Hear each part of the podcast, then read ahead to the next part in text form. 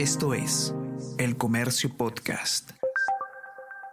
Hola a todos, ¿qué tal? ¿Cómo están? Espero que estén comenzando su semana de manera excelente. Yo soy Ariana Lira y hoy tenemos que hablar sobre los eh, sobrinos de Pedro Castillo y los ingresos no reportados que eh, se han dado a conocer y que reforzarían la tesis de la Fiscalía respecto de eh, una presunta red criminal ligada al gobierno.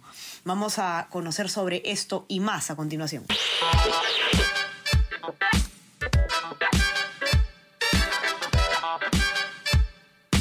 Esto es Tenemos que hablar con Ariana Lira.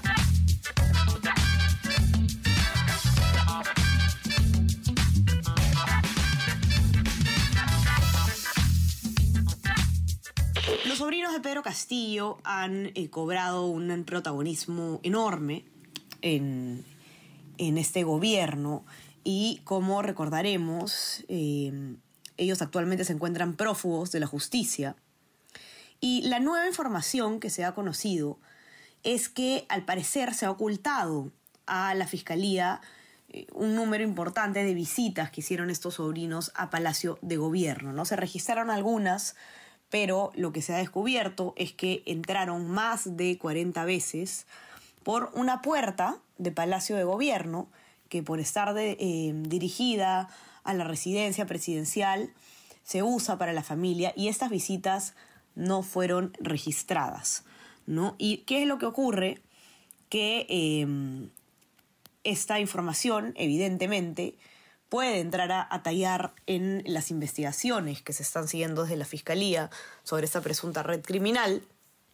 Y lo que queremos tratar de ver es cómo podría afectar de alguna manera el destino de estas pesquisas. Víctor Reyes, periodista de política del comercio, ha hecho un informe al respecto y ha consultado además con penalistas sobre cómo esta nueva información podría afectar las investigaciones. Vamos a conversar un poco sobre esto. Víctor, ¿cómo estás? Bienvenido. Cuéntanos primero un poco Em, un poco sobre, sobre, sobre esto que está descubierto, ¿no? sobre estas, estas entradas, eh, visitas a Palacio que no se han registrado.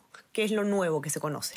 Hola Ariana, ¿qué tal? Bueno, sí, lo que se publicó el fin de semana en el comercio ha sido un informe de, la unidad de investigación donde se da cuenta que eh, los sobrinos del presidente Frei Vázquez, eh, Vázquez Castillo y Marco Castillo Gómez, que actualmente están prófugos de la justicia, ingresaron el año pasado más de 40 veces sin registrarse. Es decir, eh, sus, los ingresos que ellos tenían no aparecían en la página, el portal de transparencia, el portal de Palacio de Gobierno, donde uno normalmente puede ver a todas las personas que entran y salen, del, no solo en el despacho presidencial, también los que visitan la residencia, la casa militar, eh, las reuniones con los diferentes funcionarios de Palacio.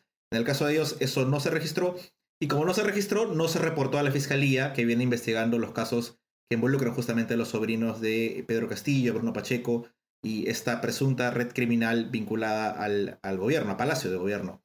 Eh, ahora, bien, lo que, lo que hemos conversando un poco con, especialistas en el tema, eh, lo, que lo que nos indican, eh, Ariana, es que hay implicancias por dos lados. Por, por un lado, se puede abrir una investigación por delitos como falsedad ideológica, obstrucción de la justicia, en el sentido de falsedad ideológica, en el sentido que se ha introducido información falsa o no completa a un registro público, y obstrucción de la justicia en el sentido de que se ha mentido en, o se ha dado información falsa a las autoridades judiciales, en este caso a la fiscalía. Pero eh, lo que coinciden los, los penalistas eh, eh, con los que hemos consultado es que más allá de eso, la principal implicancia es que esta es una evidencia fuerte, un indicio fuerte para acreditar la existencia de una red criminal vinculada directamente ya a Palacio de Gobierno. ¿Por qué? Porque lo que nos explican es de que para probar la existencia de una red criminal, una de las cosas que se tiene que hacer es probar coordinaciones eh, y probar coordinaciones y probar eh, un intento siempre de ocultar la verdad, de, destruir evidencia, de destruir pruebas. Y, este, y, esta, y estas coordinaciones para que los sobrinos entren, eh, además en carros, algunos de ellos aportados por personas también investigadas, eh, y con al lugar donde está el presidente de la República, a quien se señala como el, que, quien está en la cabeza de la supuesta red criminal, le darían un fuerte indicio a la fiscalía para sustentar esta tesis central, lo que es la de una organización criminal vinculada a, Palacio de Gobierno. Em, Ahora, hay, hay un tema, ¿no? Es que la Fiscalía Anticorrupción, como, como explicabas, además, la, Fiscalía Anticorrupción y la Fiscalía de Lavado de Activos em, no están siguiendo exactamente la misma tesis, ¿no es cierto? Eh, lo que pasa es que no puede ser la misma exacta porque ahí se crearía un conflicto de, digamos, puede ser un conflicto de, competencias, ¿no? Pero, es decir, la, la, tesis de la Fiscalía Anticorrupción y la de lavado de activos se basan ambas en, principalmente en las declaraciones de Carolín López y en los actos de corroboración que se han venido dando. Ahora, la Fiscalía Anticorrupción investiga eh, concretamente los, los actos ilícitos alrededor de, licitaciones, como el caso de Puente Tarata, eh, y la, Fiscalía de Lavado de Activos eh, investiga principalmente cómo se habría usado ese dinero obtenido de forma ilegal para lavarlo, ¿no? para introducirlo en el, en el sistema formal. Lo que tiene la Fiscalía de Lavado es, eh, y es una pieza muy importante, es el testimonio de, de Carolín López como colaborador eficaz. Y lo que tiene la Fiscalía, y lo que tiene la Fiscalía Anticorrupción es las órdenes de prisión preventiva contra Bruno Pacheco contra, y contra los sobrinos de Pedro Castillo. Pero básicamente ambas lo que sí coinciden es en poner a, personas vinculadas al gobierno, a Bruno Pacheco, a los sobrinos de Pedro Castillo, en las esferas altas. Y en el caso de, caso de la Fiscalía Anticorrupción, sí directamente en una de las audiencias de prisión preventiva dijeron que la tesis es que el presidente Pedro Castillo está al frente de esta organización criminal. Ahora, ellos han elevado informes al fiscal de la Nación porque recordemos que el fiscal de la Nación es el único que podría decidir investigar a Pedro Castillo. La anterior fiscal de la Nación, Soraya Dávalos, dijo que no, que bueno, que sí se puede ver una investigación, pero lo suspendo.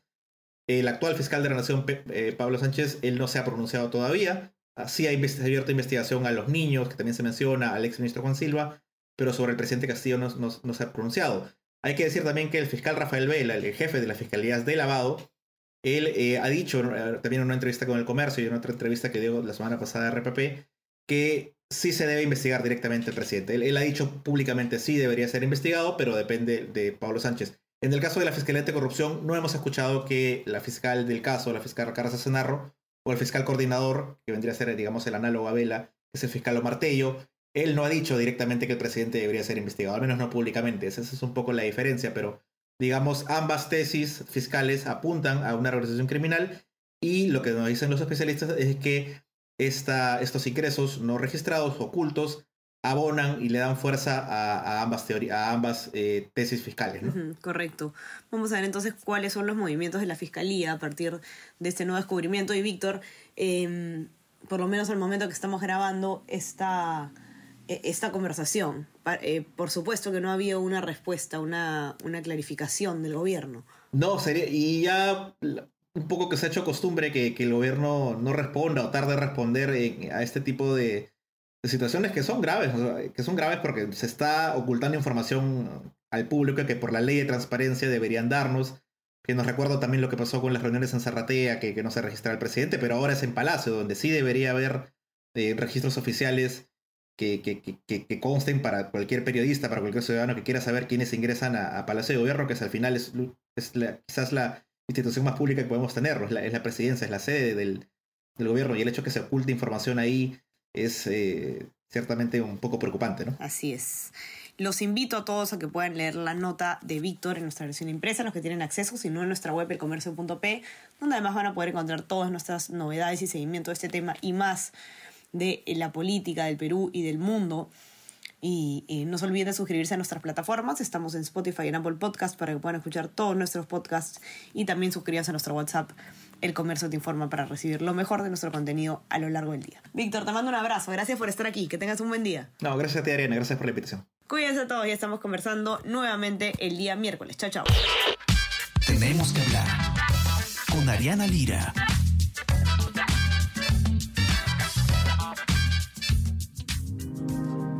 El Comercio Podcast.